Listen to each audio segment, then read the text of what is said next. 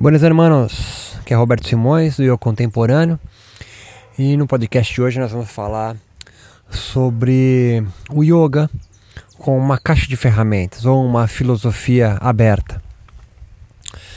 Para começar a entender o que eu quero dizer com isso, a gente precisa primeiro voltar a dois tipos de pensamento muito comum no meio do yoga. O primeiro é um pensamento mais racional, que imagina que a consciência, a alma, a purusha, é conhecida a priori, ou seja, ela sabe desde o nascimento, de forma inata, você herda isso, é, o bem e o mal. Ela sabe é, o que é certo. Ela tem um programa pré-estabelecido para você. Ela entende que você é, já nasce pré-determinado a ser o que você é. A segunda forma de pensar é, e, portanto, nesse primeiro pensamento ainda, o corpo é uma espécie de entorpecente, né? é uma espécie de veneno, é uma espécie de, é, de algo que intoxica ah, você e deixa de, então impede você de perceber a pureza, a plenitude, a beleza, o bem que você já é e, e o seu Dharma. Né? Esse é primeiro pensamento, um pensamento então racional que eu estou chamando aqui. Um pensamento então que entende que existe algo dentro de você que já sabe como tudo vai acontecer, ou pelo menos predetermina você para um caminho do bem. É só uma questão então de você purificar o seu corpo, que ele agita a sua mente, né? E você então entrar no caminho do bem, uma trilha a seguir, tá pronta. Você que é ignorante, alienado, que não saca isso, o corpo é o empecilho. Uma segunda outra forma é um pensamento que eu chamei de corporal, ou seja, é, ele acredita que é só entrar em contato com o seu corpo, liberar, desreprimir o seu corpo, que tudo vai ficar bem que aí você vai encontrar aquela trilha lá que o primeiro pensamento racional entende que você já conhece a priori. São pensamentos diferentes, mas eles partem do mesmo pressuposto, que a sua vida já está dada que você é, não sabe, não está feliz porque você não sacou ainda qual é que é. O primeiro pensamento entende o corpo como empecilho e o segundo valoriza demais o corpo. Entende então que o corpo se liberado, desreprimido, entrado em contato com o seu corpo e aí o asana serve para liberar isso. Você então vai viver bem. Você vai conhecer a vida que vale a pena ser vivida. Né? Vai encontrar então Kaivalya. Né? Mas adivinha, não existe esse tudo vai ficar bem. Seja por um pensamento racional, né, a razão pura, e nem por um pensamento corporal, né, desreprimir o corpo. O corpo reprimido é que impede você de perceber isso. É, isso não significa né, que não tem nada que vai fazer você ficar bem, é, cair num pessimismo, né, ou até naquela crítica de, de qualquer tipo de religião ou qualquer tipo de grande de espiritualidade. Não, muito pelo contrário, né? Não devemos cair na depressão e no pessimismo. É, mas há uma forma, uma versão alternativa desses dois tipos de pensamento, que é entrar no jogo do fluxo da vida. É, ou seja, é não esperar nada e não interpretar nada, nunca. É, nem por um segundo você imaginar que há um significado oculto nas coisas, seja porque você é, não atingiu essa razão pura, seja porque você não encontrou o, a, a, via do seu corpo que está reprimido, é, mas hum, há coisas que acontecem em você que não há lógica mesmo, não é uma que a gente chama na, na, na ciência de teleologia ou na filosofia, que determina a situação, as coisas que vão ocorrer na sua vida. É tudo fluxo. É todo um jogo de velocidades e movimentos com lentidões e repousos. Há uma arte em viver ou uma arte da vida, que é compreender os vetores atravessando você. Os vetores do que? A cada segundo há corpos e mentes encontrando você e transformando você.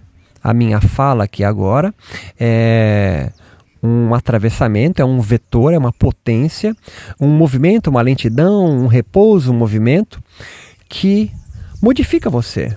Então, o yoga pode ser percebido, e essa aqui é a, a, a vertente do, desse podcast, com uma caixa de ferramentas em que você pode e deve utilizar para discernir essas potências agindo em você. E não com uma filosofia fechada, porque aí sim ele se transforma numa doutrina e um lado perigoso, fascista das religiões, no qual a maioria do, do mundo do yoga, micro-universo do yoga, critica quando pensa religião. Que eh, torna um pequeno fascista em você, autoritário, ele determina para você como você deve viver que isso é fruto do pensamento ou racional, que volta a dizer para ficar bem didático, no qual imagina que é uma razão pura e você não se ligou nela, e você então deve é, substruir seu corpo para isso, ou desintoxicar ele. Então, assim, para ser bem pragmático, o que eu estou querendo dizer com isso? Um, primeiro, elaborar um programa de yoga, é, ou meditação, para mim são sinônimos, para primeiro sentir essas forças que o yoga denomina isso de gunas. Para quem é do meio do yoga, rajas e tamas. Rajas, velocidades, rajas, movimentos, tamas, lentidões e repouso. Não há um critério aqui de rajas e tamas, do gunas, é, de valor. Né? Um não é melhor que o outro. Alguém é rajásico, outro tamásico, significa algo ruim. Não. São potências, são vetores que atravessam você. Assim como a minha fala agora. Se estiver entediando você a minha fala, ela tem tá, está atravessando você de forma tamásica, com lentidões, com repousos. E se ela estiver agitando demais você, está atuando em você de forma rajásica, com movimentos é, e velocidades. E você perceber isso é o passo 1 um que eu estou determinando para você aqui. Então, elaborar um programa de yoga, primeiro para você sentir essas forças é, que o yoga denomina de gunas, atravessando o seu corpo e mente. E a meditação, então, é parte essencial para que isso ocorra. Por isso que a meditação é o cerne do yoga, Dharana, Dhyana e Samadhi ou Samyama. 2. Repita esse programa duas ou três vezes. E por um ciclo de constante de semana, sei lá, 4, 5, 6 semanas ou mais.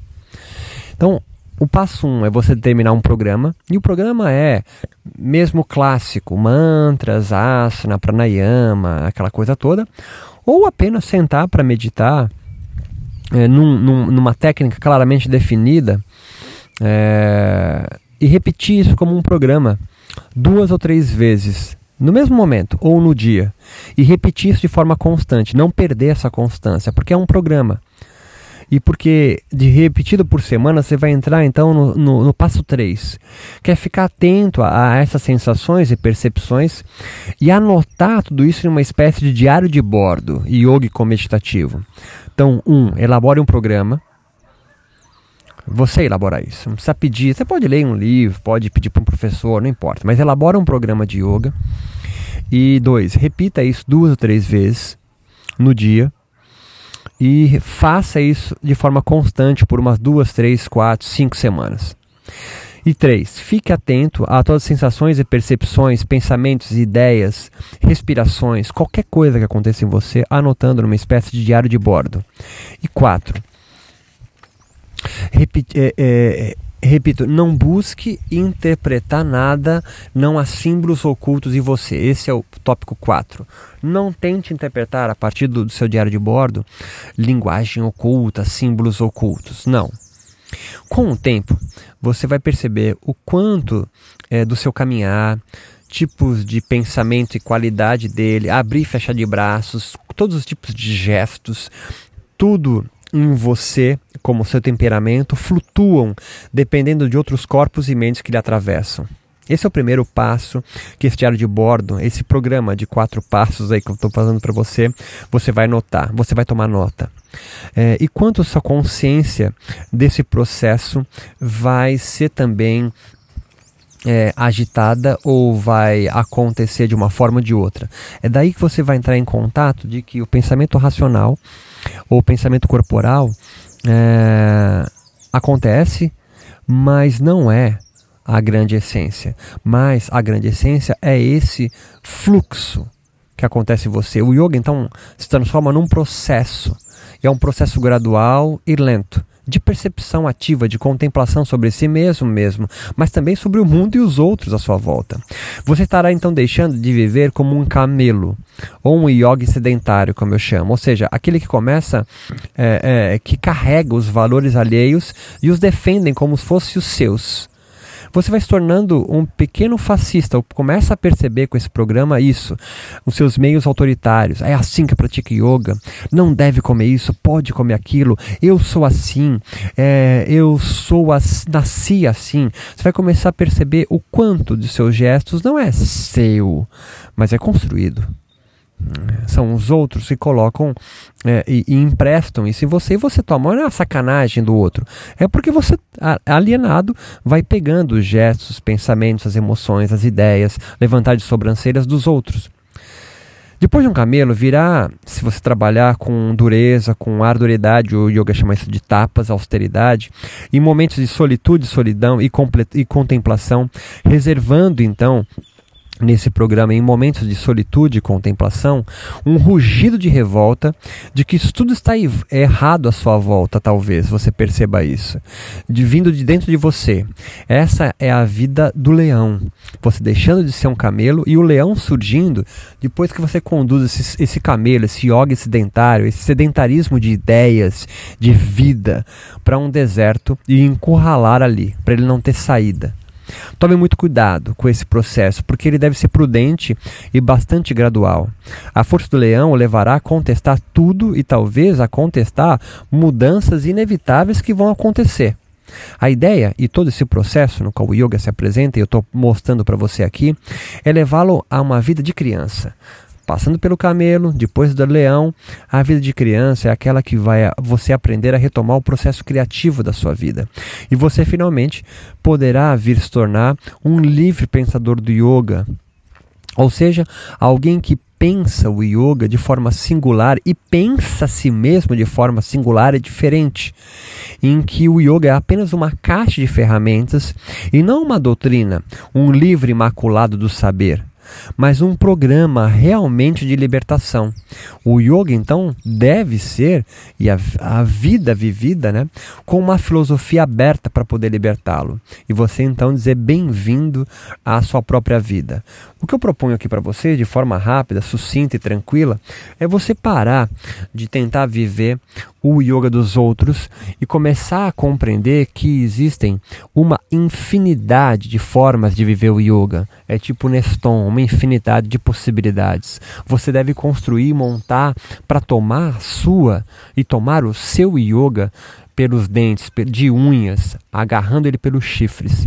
É só assim que você então vai alcançar o último capítulo de Patanjali Kaivalya ou Kaivalya, a libertação em vida do sofrimento humano. É, não, talvez não, mas tomar a, a, a, é, pelos chifres Kaivalya como a libertação de você denotar, denotar nos outros o sofrimento que você aflige, perceber que a sua vida é um fluxo constante de forças que o atravessam.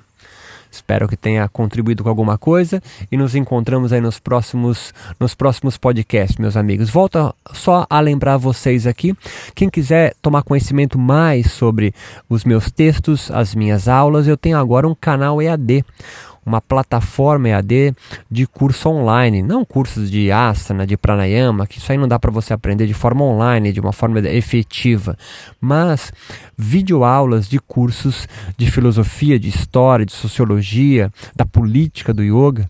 Já tem lá três ou quatro cursos pro, prolongar, é, é, completos. E eu tenho um agora em formação chamado Desformação Yoga e Meditação. Convido você a passear até lá. É, um, é, um, é uma plataforma diferente porque você faz por assinatura. Por R$ 29,90 você tem acesso a todas as minhas videoaulas, tipo Netflix, e não compra um curso de cada vez. Enfim, se quiser, dá um pulo até lá no meu site, yocontemporâneo.com, você vai encontrar muito mais informações. Forte abraço e até a próxima.